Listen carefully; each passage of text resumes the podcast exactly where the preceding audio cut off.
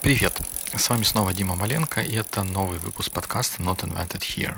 После прошлого выпуска получилась такая достаточно интересная дискуссия в Facebook. Не знаю, зачем я сказал достаточно. Просто интересная, хорошая дискуссия получилась в Facebook. Э, спасибо всем, кто в ней принял участие. И в результате этой дискуссии у меня появилось несколько новых мыслей э, на, на тему установки приложений, того, как они распространяются, и несколько из них связаны с тем, что нужно скорректировать то, что я в прошлый раз говорил. Я в прошлый раз говорил, что Sigil такое замечательное приложение для создания электронных книг невозможно использовать на Ubuntu. На самом деле это не так. А, коллеги подсказали, что начиная с 16.04 Sigil уже включен в Ubuntu, и благодаря этому вы можете прямо сейчас пойти на Rollup и запустить Sigil оттуда и попробовать, как он выглядит и как он, как он работает. Потому что иначе, если бы нам приходилось какие-то более сложные телодвижения делать, э, мы бы, мы бы не стали с этим заморачиваться. Но при этом, что интересно, на самой странице Сигела, на странице, где можно его скачать, ни слова не написано про то, э, что он включен в Ubuntu уже бог знает сколько времени. Тут только написано, что вы можете попытать счастье и попробовать найти Sigil в каких-нибудь официальных репозиториях для своей версии Linux. И несмотря на то, что Sigil такие можно поставить, то есть мой пример был не совсем корректен, я думаю, что моя теория про то, что open source разработчики не очень заботятся о том, чтобы их приложениями пользовались, они гораздо больше бенефитов, что ли, для себя получают от того, что они просто разрабатывают эти приложения и находят именно в этом интерес, а то, что там, ну, пользователь это какое-то такое вот напряжное приложение к тому, чтобы заниматься интересной какой-то разработкой. А другой пример, который был в фейсбучной дискуссии, он хотя и не про приложение, вот я изначально говорил именно про приложение. Вот что-то, что устанавливается пользователем используется им для того, чтобы получить какой-то конечный результат. То есть мы здесь не говорим про системное какое-то ПО и тому подобные вещи. А вот приложение с графическим пользовательским интерфейсом, вот как, не знаю, LibreOffice, как Microsoft Office, как GIMP, как Photoshop, вот такого плана штуки. Но пример, который привели, привел один из коллег в дискуссии на Фейсбуке, он оказался очень таким замечательным и показательным, потому что он во многих отношениях стал подтверждать мои слова. А коллега дал ссылку на а, страницу скачивания для Эластика, Elastic это не приложение. Вот я почему завел этот весь разговор про приложение. Elasticsearch это не приложение, это сервер. Такой, который используется разработчиками для того, чтобы создавать какие-то другие полезные, как правило, веб, web-based системы. Так вот, у этого приложения вполне такая замечательная страница скачивания. Там есть разные варианты, есть ZP Star, есть Deb, есть RPM. Страница сама по себе достаточно красивая. Ну, красивая это не так важно, она, она понятная. То есть, если ты знаешь, что тебе нужно скачать Elasticsearch, ты приходишь туда, и ты практически сразу находишь то, что тебе нужно. Написано, какая текущая версия, где можно взять превью релизы, какие есть варианты, и даже написано, какая-никакая инструкция по тому, как, как это установить. И коллега сначала это говорил со словами, ну вот смотри же, у open source приложений тоже есть э, нормальные download страницы, и здесь это был экивок на Emacs, который, когда ты нажимаешь скачать файл, он тебе выбрасывает на FTP-шный сайт, и там поди разберись, чего на самом деле тебе нужно скачать. Э, как бы да, у open source приложений тоже есть хорошие, э, замечательные страницы, но Elastic здесь замечателен тем, что это, хотя и open source приложение, это open source приложение, которое является маркетинговым двигателем для а, коммерческой организации. Elastic, который занимается разработкой э, Elasticsearch, это коммерческая организация, которая получила сколько-то много миллионов инвестиций, то есть она venture-backed company, и она, опять же, кровно заинтересована в том, чтобы их софтом пользовались, чтобы разработчики, даже несмотря на то, что целевая категория э, вот э, этой системы Elasticsearch это разработчики, которые, наверное, могут сложить 2 плюс 2 и поставить из исходников эту систему, но все равно они делают все максимально возможное для того, чтобы упростить этим разработчикам задачу попробовать этот Elasticsearch, полюбить его за какие-то его замечательные возможности, потом начать использовать эм, в каких-то настоящих системах и в конце концов прийти к ним за саппортом или какая там у них еще есть бизнес-модель. Они заинтересованы в том, чтобы их приложением пользовались. Другие open source разработчики, когда там нет денег, они не заинтересованы в том, чтобы, ну, вернее, как, они, у них нет такой вот прямолинейной то, что называется intrinsic мотивации добиваться того, чтобы им их софтом пользовались. Как я уже не, не один раз говорил, они больше кайфа получают от того, что они его просто разрабатывают. И когда у них получается какой-то замечательный результат, вот они добиваются того, чего они хотели, они испытывают счастье. Но, как правило, вот то, чего они хотят, оно мало связано с тем, чтобы пользователи запускали их программу. Еще один момент, который звучал в дискуссии, это был тот, что, ну, в принципе, не такая уж большая проблема собрать приложение из исходников. Я понимаю, что там в нашей дискуссии все собрались девелоперы. И для нас, может быть, нет такая уж большая проблема собрать какое-то приложение из исходников. Но вы представьте себе какого-нибудь ну, среднего Джо, студентом, не знаю, математического факультета, какого-то лингвистического факультета, который хочет сделать электронную книгу. Ему каким языком не объясняй, что ему нужно, вот если посмотреть на инструкции для Сигела, ему сколько не объясняй, что ему нужно именно Qt версии 4.5 или выше, что там оно должно лежать в каком-то одном месте, в каком-то другом месте, он этого просто не сможет сделать. Да даже я, который не сомневается в своих силах собрать приложение, я всегда взвешиваю, а стоит ли вот это вот приложение потраченного на него времени. Особенно если это что-то мимолетное и сиюминутное действие, которое мне нужно выполнить, я никогда не буду заморачиваться с тем, чтобы ставить что-то из исходников. Временные инвестиции, которые для этого необходимы, и умственные инвестиции, какая-то подготовка изначальная, которая необходима для того, чтобы э, собрать приложение, она есть далеко не у каждого пользователя, далеко не каждый пользователь будет заниматься такой вот интересной задачей, как собирание приложений из исходников. Но тут вот эту ситуацию еще можно сравнить как с тем, если бы мы пришли в аптеку и нам не дают таблеточки. Потому что ну, таблеточки это же тоже морока какое-то. Когда придумали какое-то лекарство, нужно его выпускать в разных видах, возможно, там в виде микстуры, в виде таблеток с разной дозировкой. Это же морока. Морока какая? Собирать разные пакеты, ну вот с лекарствочками в разных, разных видах. Но мы приходим в аптеку, и мы можем купить. Э, а представьте, что если бы вместо этого, вместо готовых таблеточек, нам в, в аптеке выдавали э, вот такой вот список. Вы запросто можете собрать, нет ничего сложного в том, чтобы это сделать лекарство на дому. Нужно вот там пойти в огород, насобирать того-то, насушить, размельчить, перемешать, взвесить, и вообще все получится отличное, отличное лекарство. Но нет, в, в аптеке же нам дают таблеточки, хотя да, точно, в аптеке мы, мы платим платим за эти лекарства. И, наверное, да, если, если говорить про open source лекарства, они примерно так и, так и выглядят, потому что в газетах, как, какие вот эти вот газеты замечательные про самолеч... самолечение и самоврачевание, там бабушка или как-то там что-то, да, там такие open source рецепты пишутся, пойдите, соберите то-то на, на, на стойку сделать или еще что-то. Но как бы мы предпочитаем лечиться э, все-таки таблетками, не, не только благодаря качеству, но и просто потому, что это банально удобнее, и несмотря на то, что стоит денег, это, это доступнее.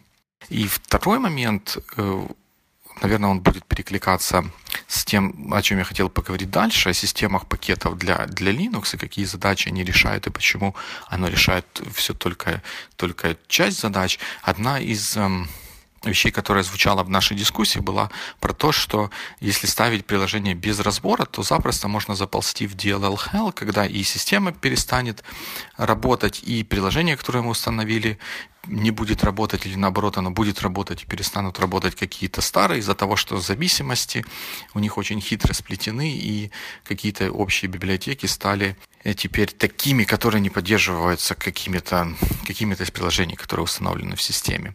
Это, это да, это настоящая проблема, хотя вот положа руку на сердце, э, я не могу сказать, что я персонально с ней прям, прям часто сталкивался, но я понимаю и видел, видел людей, которые с ними, с ними сталкивались, хотя, по-моему, в последнее время даже в Wild West, когда мы устанавливаем приложение просто инсталлерами, Windows как-то все стало в этом, в этом плане немножечко получше. Так вот, возвращаясь к собиранию из исходников, если какому-то необученному человеку дать в руки компилятор и заставить его собирать приложение из исходников, то это, наверное, очень прямолинейный рецепт для того, чтобы он угробил, если не, не это приложение, так угробил всю свою систему, чтобы у него перестало что-то работать, и дальше шансов восстановить работоспособность системы у него не будет практически никаких без специальных знаний и умений, которые есть у нас программистов, работать с исходниками просто, просто невозможно.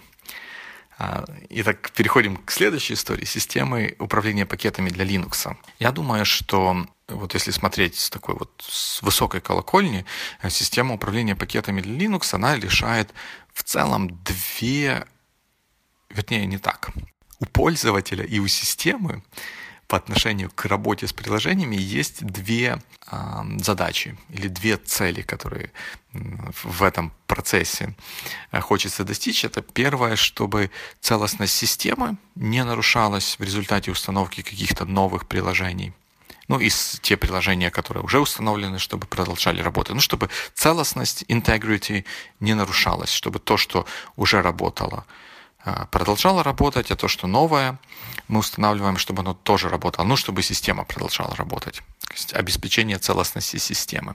И вторая задача, которая есть, это, собственно, устанавливать новые приложения или новые версии приложений. И когда я говорю новое приложение, вот здесь я имею в виду именно такую вот относительно последнюю версию приложения. Вот если мы представим себе сценарий, когда я узнал, что есть какая-то замечательная программа Зюзя, и я в Гугле ввожу Зюзя, она меня выкидывает на home page этой э, Зюзи, там написано, что вышла новая замечательная версия Зюзи, которая умеет пускать пузырики. Теперь, то когда я ставлю себе эту Зюзю, я должен видеть такую версию, про которую на сайте программы написано, что она умеет запускать пузырики. И если вернуться к э, системам управления пакетов для Linux, то они решает, по большому счету, первую задачу – обеспечение целостности системы. Они не решают вторую задачу. А это не является их прямой целью, и фактически так и получается. Они не обеспечивают пользователю возможность устанавливать и пользоваться последними, самыми свежими версиями приложений, которые они хотели бы получить. Ну, это вот все то, что я рассказывал в прошлый раз про Emacs, про Sigil и про какие-то другие приложения. Поэтому я не считаю вот эти вот пакетные менеджеры для Linux таким вот хорошим средством для именно для установки предложений. Это замечательное средство для поддержания целостности системы, но оно никак не помогает мне как пользователю работать с теми приложениями, которые мне необходимы. То есть в лучшем случае я, если приложение включено в систему, в каких-то есть системных репозиториях, я могу получить версию какую-то в среднем на несколько месяцев устаревшую.